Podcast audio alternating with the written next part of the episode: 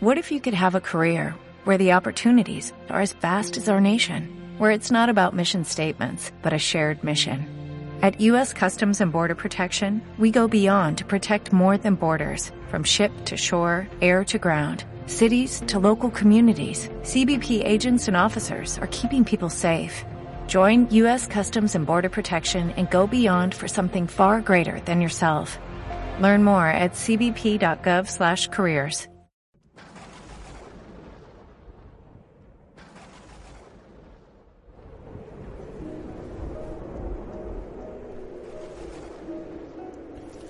En aquel tiempo, como la fama de Jesús se había extendido, el rey Herodes oyó hablar de él. Unos decían, Juan el Bautista ha resucitado entre los muertos y por eso las fuerzas milagrosas actúan en él. Otros decían, es Elías.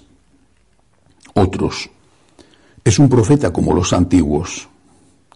Herodes, al oírlo, decía, es Juan, a quien yo decapité que ha resucitado. Es que Herodes había mandado prender a Juan y lo había metido en la cárcel encadenado.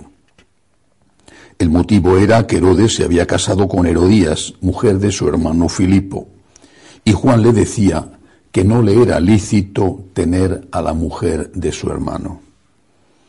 Herodías aborrecía a Juan y quería matarlo, pero no podía, porque Herodes respetaba a Juan sabiendo que era un hombre justo y santo, y lo defendía.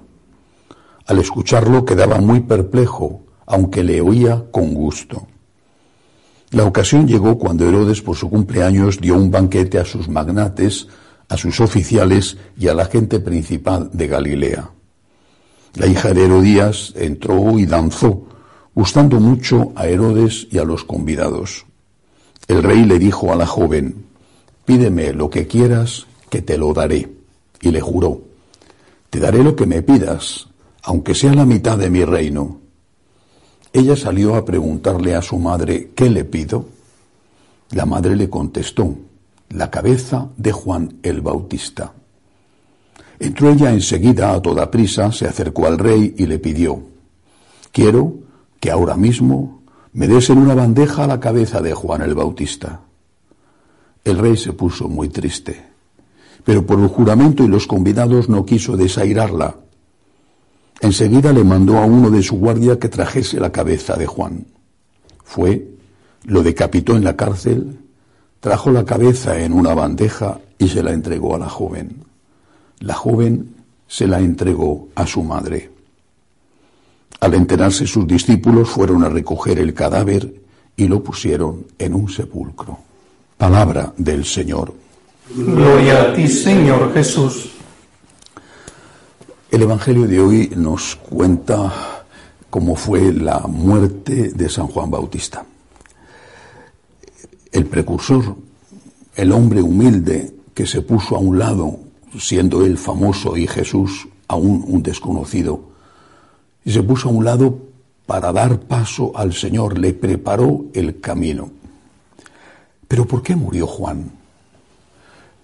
Juan murió por ser fiel a Dios, pero murió por una cosa concreta, porque no le decapitó Herodes porque dijera la verdad o porque anunciara al Mesías.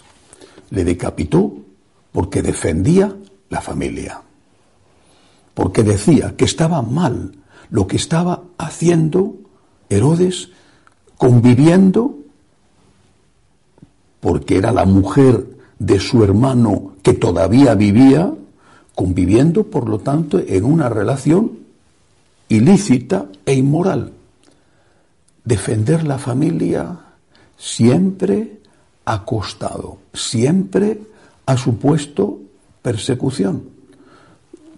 Hay que recordar a lo largo de la historia de la Iglesia otros casos que también terminaron muy mal. ¿Cómo no pensar en Santo Tomás Moro, por ejemplo? Cuando se niega a aceptar el matrimonio del rey inglés Enrique VIII con una de las damas de la corte, Ana Bolena, estando viva su mujer, Catalina de Aragón. Eh, eso provoca la ruptura de lo que después a partir de ese momento fue la Iglesia anglicana, provoca la ruptura, provoca el cisma con la Iglesia católica. ¿Por qué? Tanto el Papa como algunos pocos en Inglaterra defendían la familia. La familia es sagrada.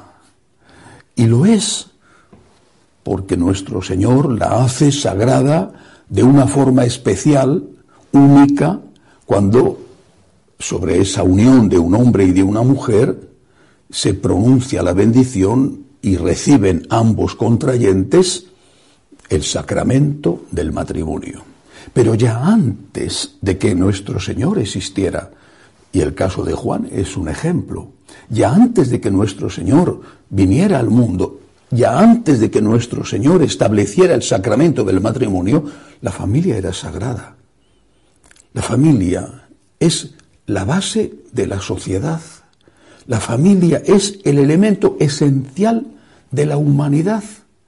El, hombre, el ser humano, es capaz, somos capaces, hasta ahora por lo menos, de soportar las condiciones más adversas que existen en el planeta Tierra. Podemos vivir en los helados polos. Podemos vivir en los ardientes desiertos. El oso polar no puede vivir en el desierto. Y las pocas especies vegetales o animales que sobreviven en un desierto no pueden vivir en el polo norte. Del hombre sí. Lo único que el hombre no puede hacer, lo único, es vivir sin familia nacemos en una familia. Necesitamos durante los primeros años de nuestra vida la protección, la alimentación, el cuidado que nos proporciona la mamá, que nos proporciona la familia.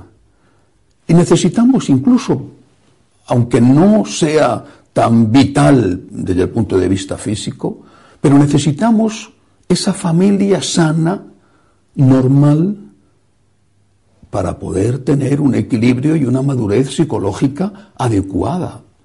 Sin la familia no podemos vivir. Por eso, porque es algo sagrado, es, forma parte de la creación de Dios, forma parte de lo que el Señor ha establecido para el ser humano, le creó hombre y mujer, hombre y mujer los creó, dice el Génesis. Por eso es por lo que la Iglesia defiende la familia. La ha defendido contra los poderosos de siempre, Herodes, Enrique VIII, por poner solo algunos ejemplos, que hay muchísimos más. Y la sigue defendiendo hoy contra la Agenda 2030 de las Naciones Unidas, esa fórmula que se han inventado para el reset, para el reinicio que quieren hacer con el mundo. Defiende la familia, la unión de un hombre y de una mujer, otro tipo de uniones que se llamen de otra manera, pero que no se llame familia. Decía la Conferencia Episcopal Española hace muchos años, decía, es como si se pusiera en circulación una moneda falsa diciendo que es la moneda de cuño original.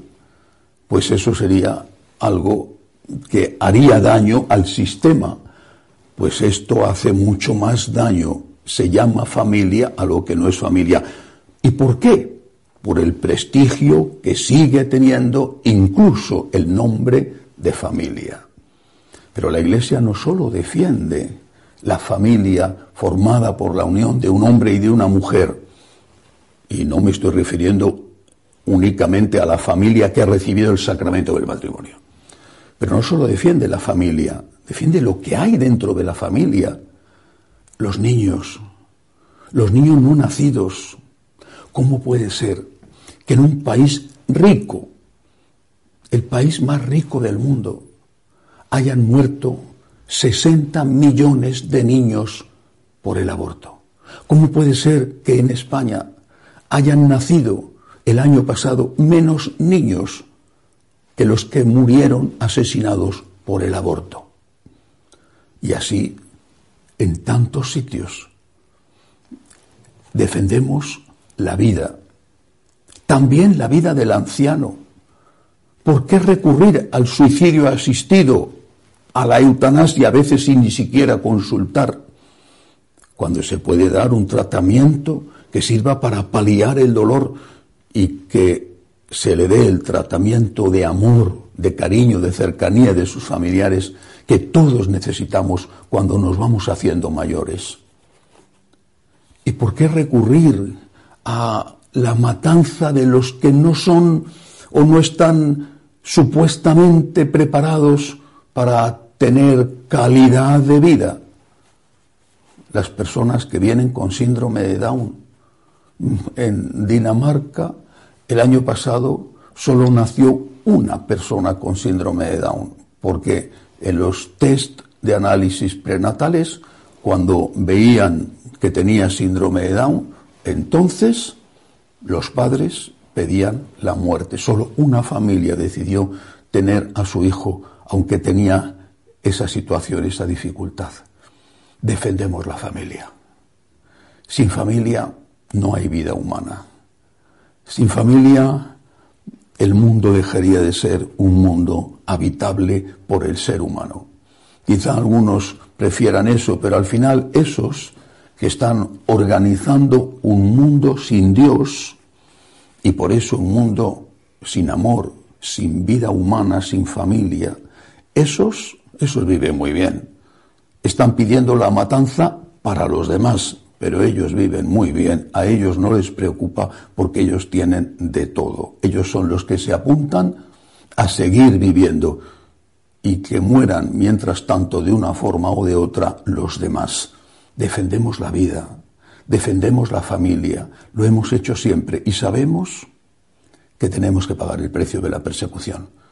Lo que, lo que hacemos, porque necesitamos hacerlo, es pedir a Dios que nos dé la fuerza, la gracia para seguir defendiendo su enseñanza. Que así sea.